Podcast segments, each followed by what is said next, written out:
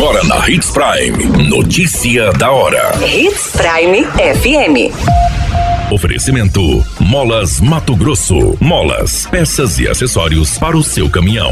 Notícia da hora.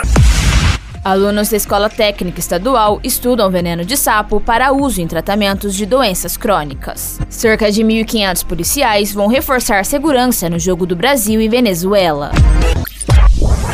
Notícia da hora. O seu boletim informativo.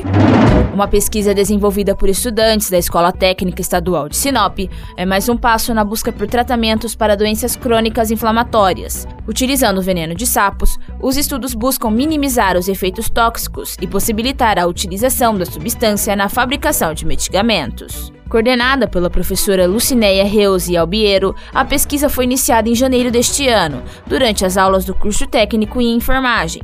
A mestre em ciências enfatiza que o projeto trata-se de uma pesquisa pré-clínica com o objetivo de avaliar se o veneno é capaz de modular células que poderiam vir a combater doenças reumáticas e autoimunes, como artrite reumatoide e lúpus. A expectativa é de que futuramente o estudo possa contribuir para a criação de novos medicamentos para o tratamento das doenças.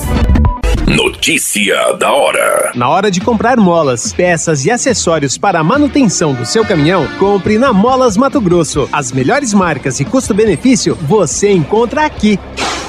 Ligue 3515 9853 que a entrega mais rápida da cidade chega até você. Em Sinop, na Rua Valdir Dorner, 666, Setor Industrial. Em todo o estado, peças e acessórios para o seu caminhão é com a Molas Mato Grosso. Unidades também em Várzea Grande e Cuiabá. Molas Mato Grosso. A notícia nunca para de acontecer e você precisa estar bem informado. Na Hits Prime.